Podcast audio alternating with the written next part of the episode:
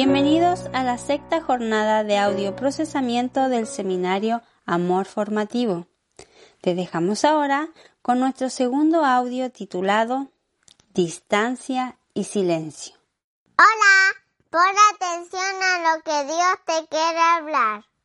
Uno de los aspectos acerca de los límites en el amor que quisiera que pudiéramos abordar en este procesamiento está relacionado con el nivel de dependencia que se generan producto de las relaciones. En esto creo que se hace muy necesario observar principios en torno a límites saludables. ¿Qué tanto depende tu corazón? ¿Qué tanto depende tu vida? ¿Qué tanto depende tu existencia del vínculo que tienes con los demás, qué grado de dependencia se ha desarrollado. ¿sí? No estamos hablando aquí de los límites que hay dentro de la relación, sino más bien de los límites que están en tu corazón respecto del rol que cada persona juega en tu vida y de la intensidad de participación de cada persona en tu toma de decisiones, en tu estabilidad espiritual, en tu estabilidad emocional. En algunos, en algunos casos, nuestra falta de límites en cuanto al lugar que esta persona o esta relación debe jugar en nuestro corazón y en nuestra vida termina provocando que le entreguemos parte del lugar que le pertenece solo a Dios, a las personas que amamos. ¿Sí? Y, de esto es lo que quisiera hablar. ¿Sí? El título de este procesamiento está muy ligado a esto. Todas las relaciones saludables deben tener una expresión, una medida de distancia y una medida de silencio. Si no incluimos distancia y silencio en nuestra manera de construir relaciones, en el lugar que le damos en el corazón a las relaciones que tenemos, en definitiva, amados, estaremos dependiendo de quienes no debemos depender, ¿sí? Y entregándoles un lugar, entregándoles un rol que no es saludable, es interesante que uno con frecuencia puede encontrar desenlaces de historias donde el quiebre o incluso la partida de alguna persona especial, importante, relevante en la vida de alguien, termina provocando que un aspecto de su vida se muera e incluso en ocasiones termina provocando que la persona sienta que es mejor no seguir viviendo. ¿Y por qué se genera esto? Porque hemos cruzado ciertos límites en cuanto a la dependencia que se genera en las relaciones que hemos construido. Quiero decirte de plano, directamente, si alguna relación interpersonal ha generado dependencia, entonces esa relación interpersonal no es saludable. Ninguna de las relaciones que construimos debe generar dependencia, porque la dependencia es otra expresión de esclavitud. Recuerda que el objetivo del amor es provocar libertad. Por lo tanto, todos los vínculos que construimos, los vínculos matrimoniales, los vínculos ah, familiares eh, eh, de padres e hijos y los vínculos de amistad, deben entregar un grado importante de libertad al otro, incluso esa libertad de poder seguir construyendo su vida a pesar de la pérdida, a pesar de la partida, a pesar del quiebre relacional. Es interesante cómo en medio de esta generación, particularmente en esta generación, existe una fragilidad enorme respecto de la pérdida, una, una intolerancia a la frustración de la pérdida, a la frustración de la partida a la frustración del quiebre relacional, que eh, no son pocos los casos en que personas a partir del quiebre relacional terminan eh, provocando un desenlace desastroso, fatal incluso, personas que se quitan la vida a partir de las consecuencias relacionales, a partir de los desenlaces, a partir de la construcción de la relación, episodios de la relación o decisiones del ser amado que terminan provocando la convicción de no querer seguir viviendo. ¿Y qué es lo que está conectado detrás de esto? Es que no solo hemos construido relaciones de amor, sino que en vez de amor, lo que ha habido en la relación es probablemente una honra que va más allá de lo saludable, probablemente una confianza que va más allá de lo razonable y finalmente se termina construyendo un nivel de descanso en el otro, que es lo que definimos como una dependencia no saludable. ¿Sí? Es interesante que la Biblia regula estos tres aspectos, ¿sí? O sea, los vínculos de amor deben tener cierta expresión de honra, cierta expresión de confianza y cierta expresión de descanso, pero la honra total, la confianza total y el descanso total de la vida debe estar puesto en el Señor, en su corazón, en su carácter, en su persona.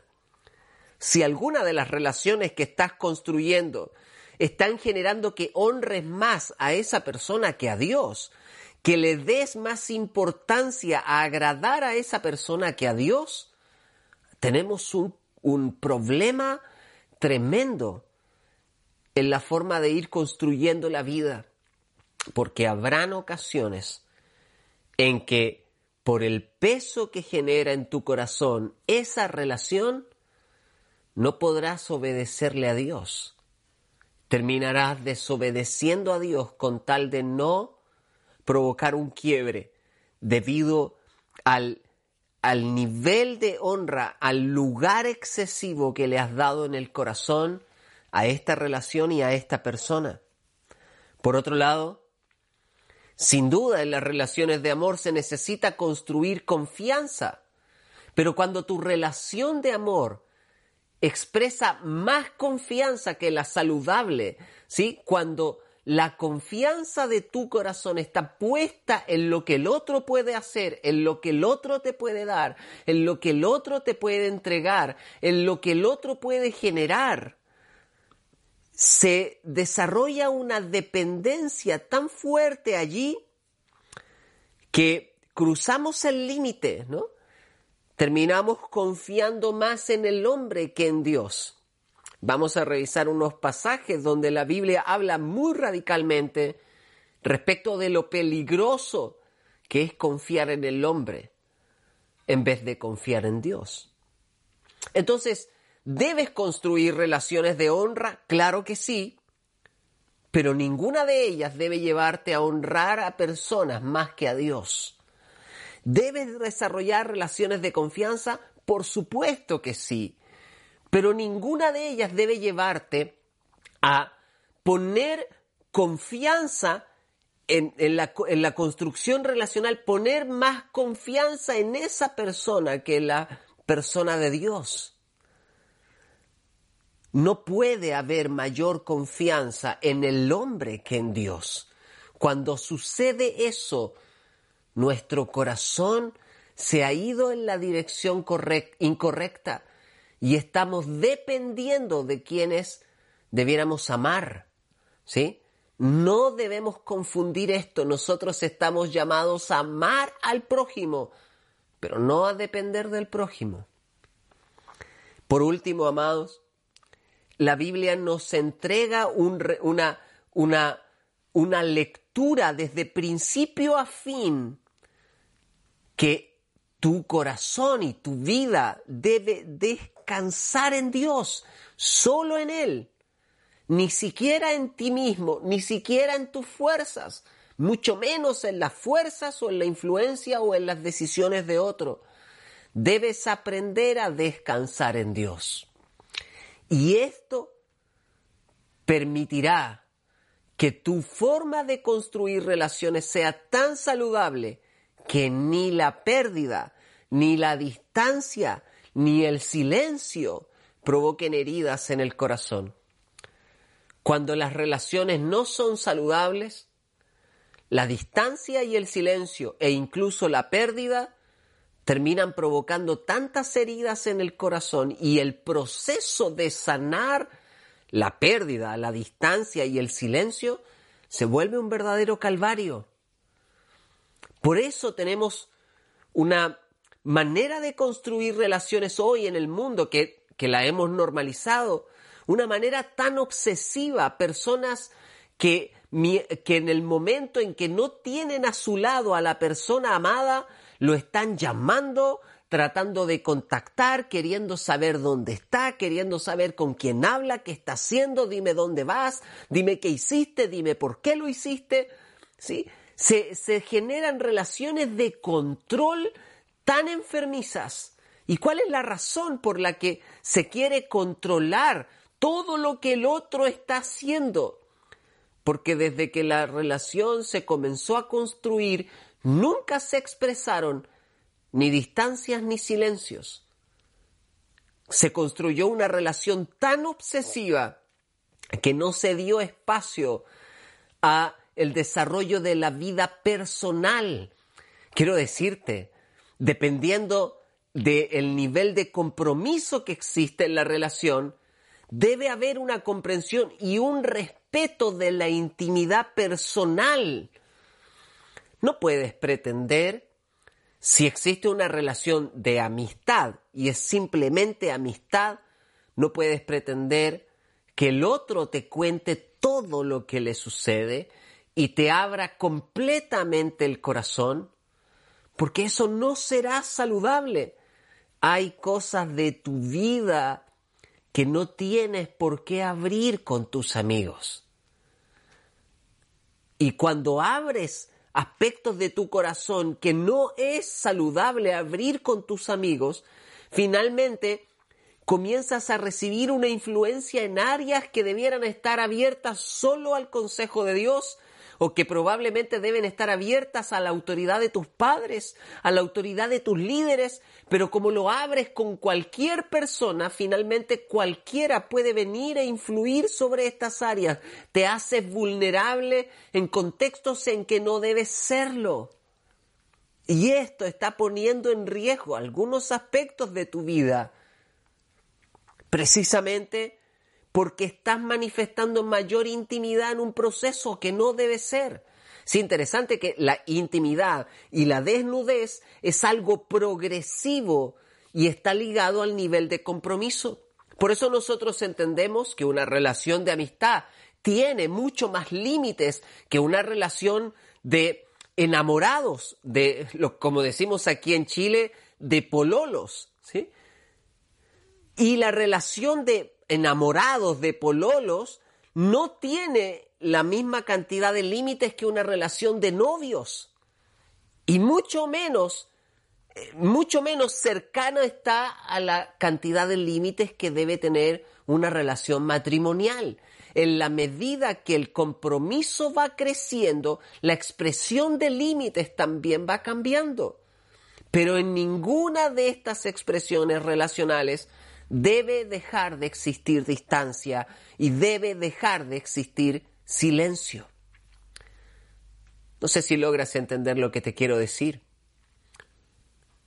pero si estás casado, estás construyendo una relación matrimonial, déjame decirte, hay momentos en que necesitas respetar el silencio del otro. No puedes pretender que todo el tiempo te diga todo lo que le está pasando en el momento en que le está pasando. Hay ocasiones en que debes permitir esa, esa intimidad personal, ese proceso íntimo personal. Hay cosas que no podrás solucionar en tu esposo. Hay batallas que no podrás pelear por tu esposa. No puedes involucrarte en hacer incluso lo que a ella le corresponde hacer, en decidir incluso lo que a él le corresponde decidir. Aunque sean matrimonio, aunque, aunque, aunque la Biblia diga que sean uno, la realidad es que cada uno está peleando también su batalla personal. Y en esas batallas, cada uno debe aprender a descansar en Dios. Cada uno debe honrar incluso a Dios más que a su esposo, más que a su esposa. Esto también termina regulando el nivel de lealtad. No es posible que tengas más lealtad a tus amigos que a Dios. No es posible que tengas más lealtad a tu enamorada que a Dios. No es posible que tengas más lealtad a tu novio que a Dios. No es posible que tengas mayor lealtad a tu esposa que a Dios. Tu lealtad, tu honra y tu confianza debe tener en el primer lugar a Dios. Si no, en ocasiones vas a estar aceptando cosas que no debes aceptar. En ocasiones vas a estar involucrándote en episodios que no te debes involucrar. En ocasiones vas a estar solucionando cosas que no te corresponde solucionar. Vas a estar participando de batallas que tú no debes pelear. Esto es bastante común observarlo, pero tenemos matrimonios en nuestra sociedad y en nuestra iglesia donde el esposo no solo es el esposo, el esposo pasó a ser prácticamente el papá, pasó a ser prácticamente el pastor, el consejero, y le falta poco para ser el Dios de la esposa. ¿Y dónde se identifica eso? Eso lo puedes ver cuando te das, cuando sacas al esposo, te das cuenta que ella no logra hacer nada si él no está, que ella no logra tomar decisiones si él no está, que ella no tiene sentido de realización personal. Esto es algo que tenemos que combatir. No te estoy hablando de construir áreas de tu vida en independencia. Pero el matrimonio es una construcción de acuerdos, no un señorío del uno sobre el otro. No una dependencia emocional, ni financiera, ni social, ni espiritual. Debes afirmarte en el Señor. Debes compartir con tu esposo, debes abrir el corazón con él, pero debes depender del Señor. Y debes honrarle a Él más que a tu esposo. Y debes ser leal primero al Señor antes que a tu esposo. Y debes descansar en el Señor antes que en tu esposo.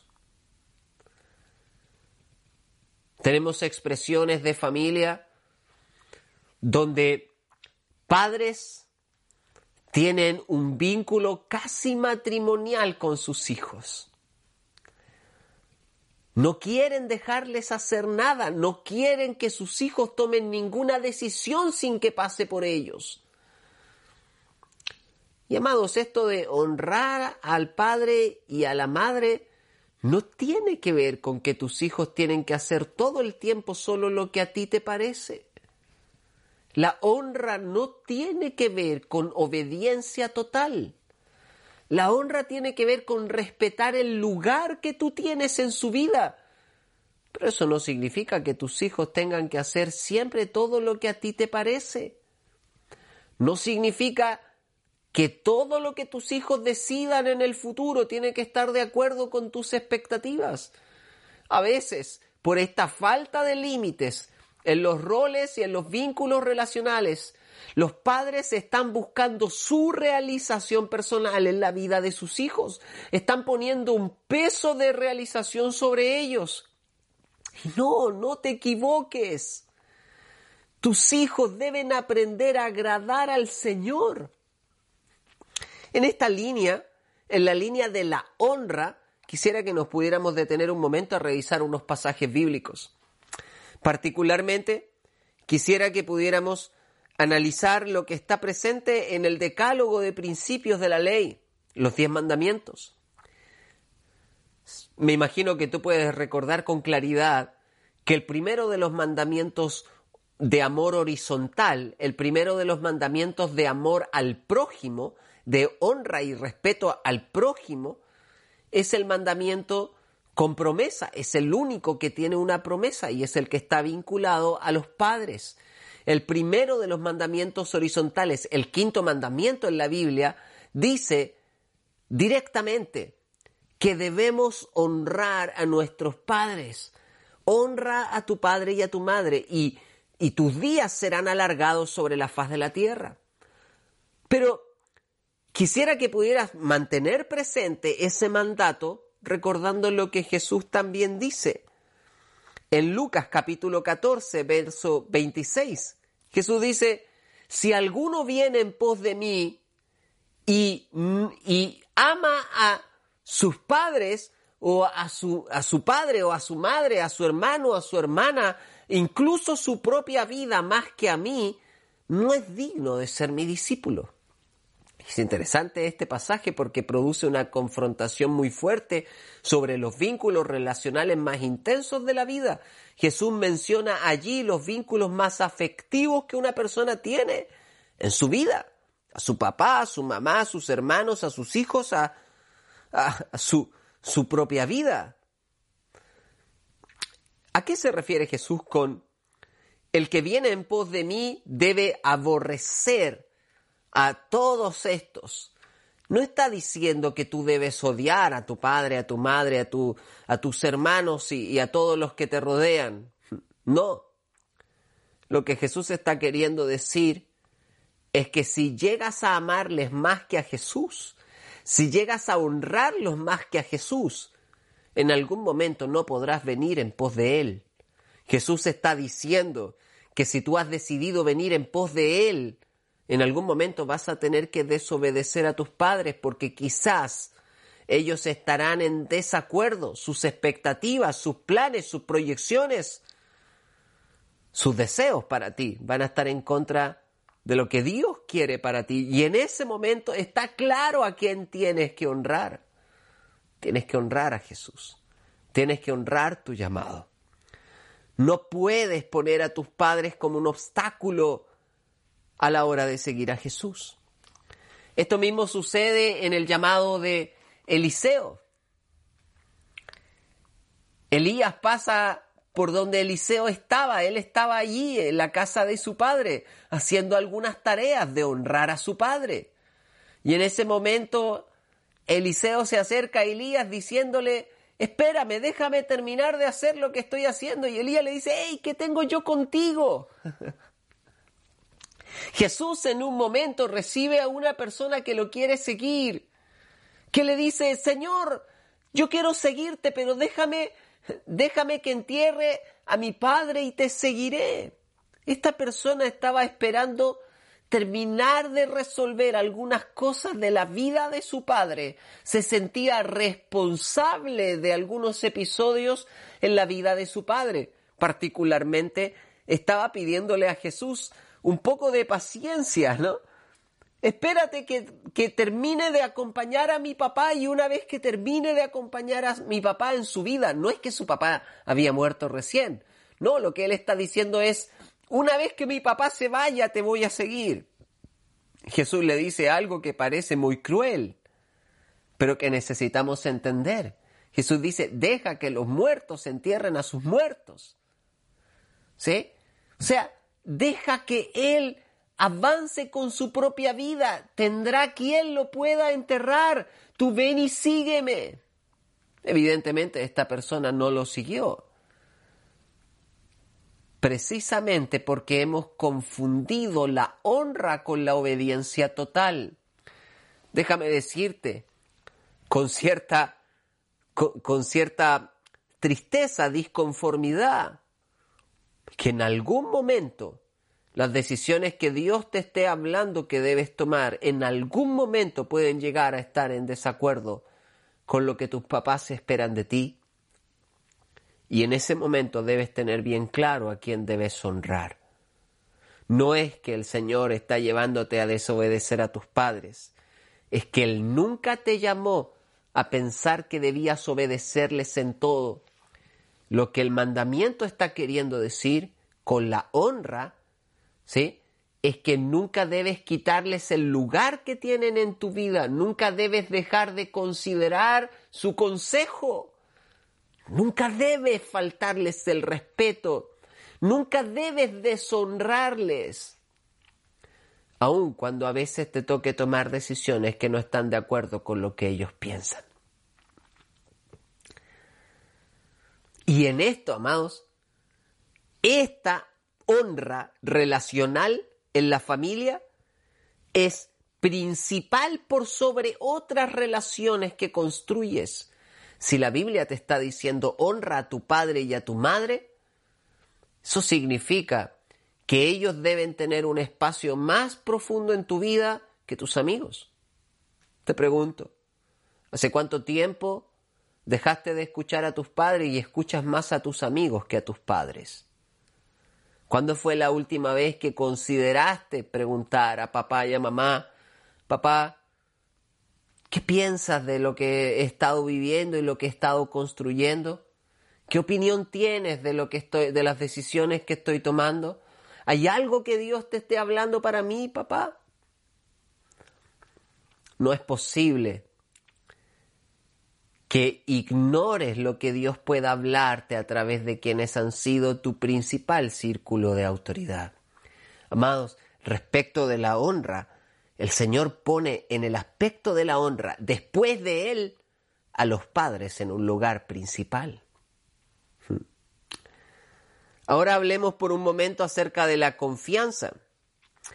Respecto de la confianza, si en la honra el Señor pone a los padres en un lugar especial, en la confianza el Señor pone al esposo y a la esposa en un lugar especial.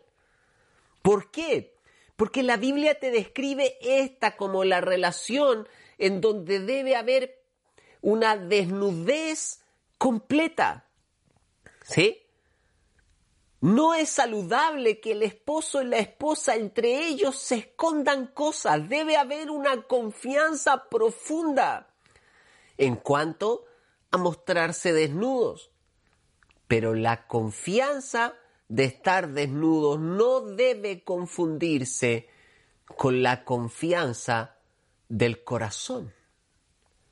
Debes aprender a confiar en tu esposo como para ser completamente transparente con Él, pero eso no te debe llevar a poner tu confianza en tu esposo.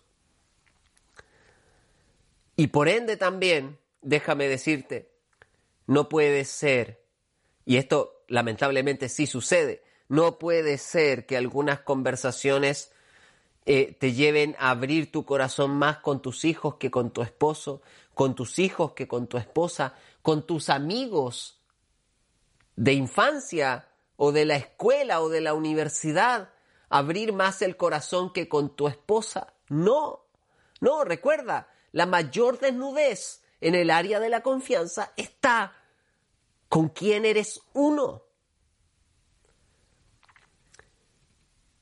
Te pregunto, ¿cómo está tu construcción relacional en el área de la confianza? Respecto de esto, la Biblia nos dice en, en Jeremías 17:5, dice radicalmente, maldito el hombre que confía en el hombre. Y en el Salmo 118, verso 8 te dice, mejor es confiar en Jehová que confiar en el hombre. Mejor es confiar en el Señor que confiar en el hombre. Aquí tienes dos pasajes que confrontan profundamente el dónde está puesta tu confianza. Fíjate en esto. ¿Cuántos límites debes aplicar? Por último, quisiera que revisáramos el concepto fundamental que la Biblia nos transmite respecto de descansar. Es interesante que la Biblia nos está llamando constantemente a descansar en Él. Y en ningún momento y bajo ninguna circunstancia la Biblia te invita a descansar en nadie más que no sea Dios. Cuidado con construir relaciones que te lleven a confiar en la gente. Cuidado con construir relaciones sociales que te lleven a confiar en, en tal o cual dirigente, en tal o cual presidente, en tal o cual partido político o tendencia política. Cuidado. Tu confianza debe estar solo puesta en el Creador.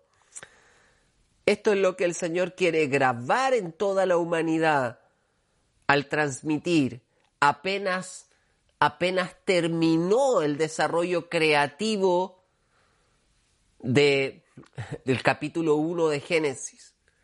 Desarrolla una, un principio de descanso en torno al séptimo día, en torno al sábado. ¿Sí?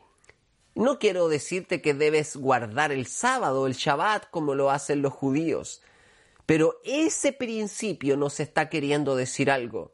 Debe haber al menos un momento en la semana, un día completo, una, una etapa de la semana completa, desde levantarse hasta acostarse, en que guardes en tu corazón la convicción de descansar en el Señor, en que dejes tus fuerzas de lado, tu trabajo y tu capacidad, y descanses en el Señor. Debes aprender a descansar solo en Él. Amados, cuando nuestras relaciones no tienen distancia y silencio, comenzamos a descansar en cualquier otro menos en Dios. Comenzamos a confiar más en los hombres que en Dios. Comenzamos a honrar más a los hombres que a Dios. Finalmente, terminamos amando a los hombres más que a Dios. Recuerda, el principio fundamental de la ley del amor es este.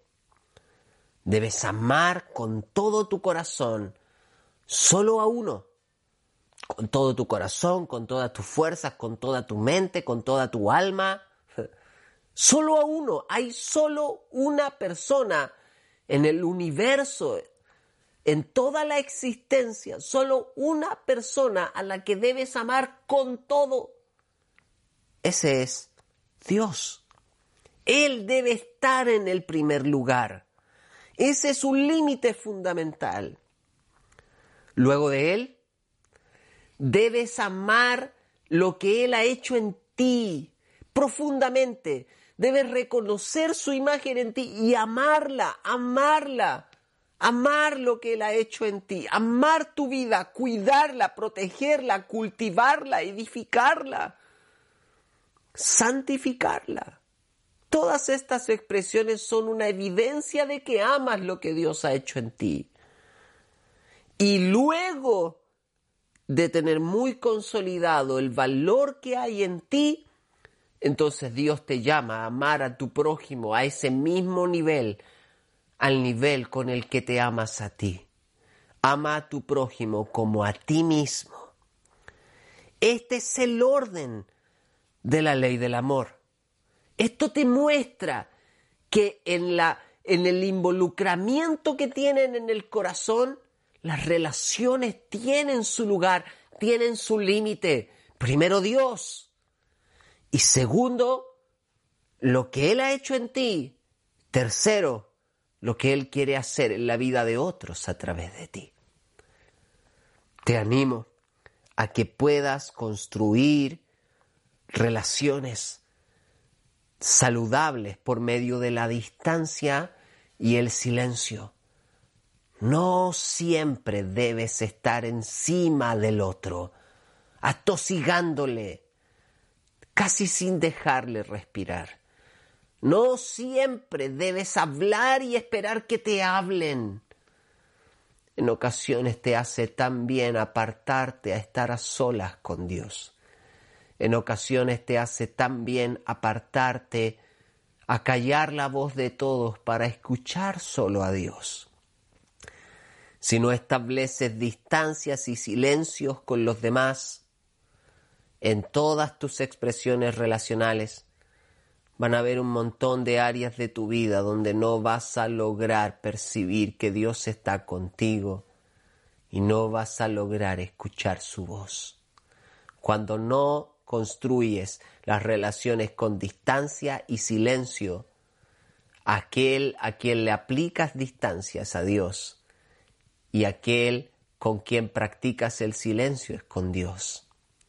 Y te digo, a Él lo necesitas más que a tu propia vida. Te animo a procesar, profundizar y practicar esto. Que Dios te bendiga. Si vivimos relaciones de amor sin límites, sin darnos cuenta, comenzaremos a entregar a otros el lugar que solo le pertenece al Creador. El primero al que debes honrar es Dios. El único digno de toda tu confianza es Dios. El único de quien debes depender es Dios. Cualquier otro en ese lugar se transformará en un ídolo queriendo tomar el lugar de Dios. No entregues el lugar de Dios en tu corazón a nadie más. No tomes el lugar de Dios en la vida de nadie. Amemos tan intensamente que nuestros seres amados logren descubrirlo a Él en medio del vínculo, para que aprendan a descansar en Él. Solo Él nos puede sustentar completamente.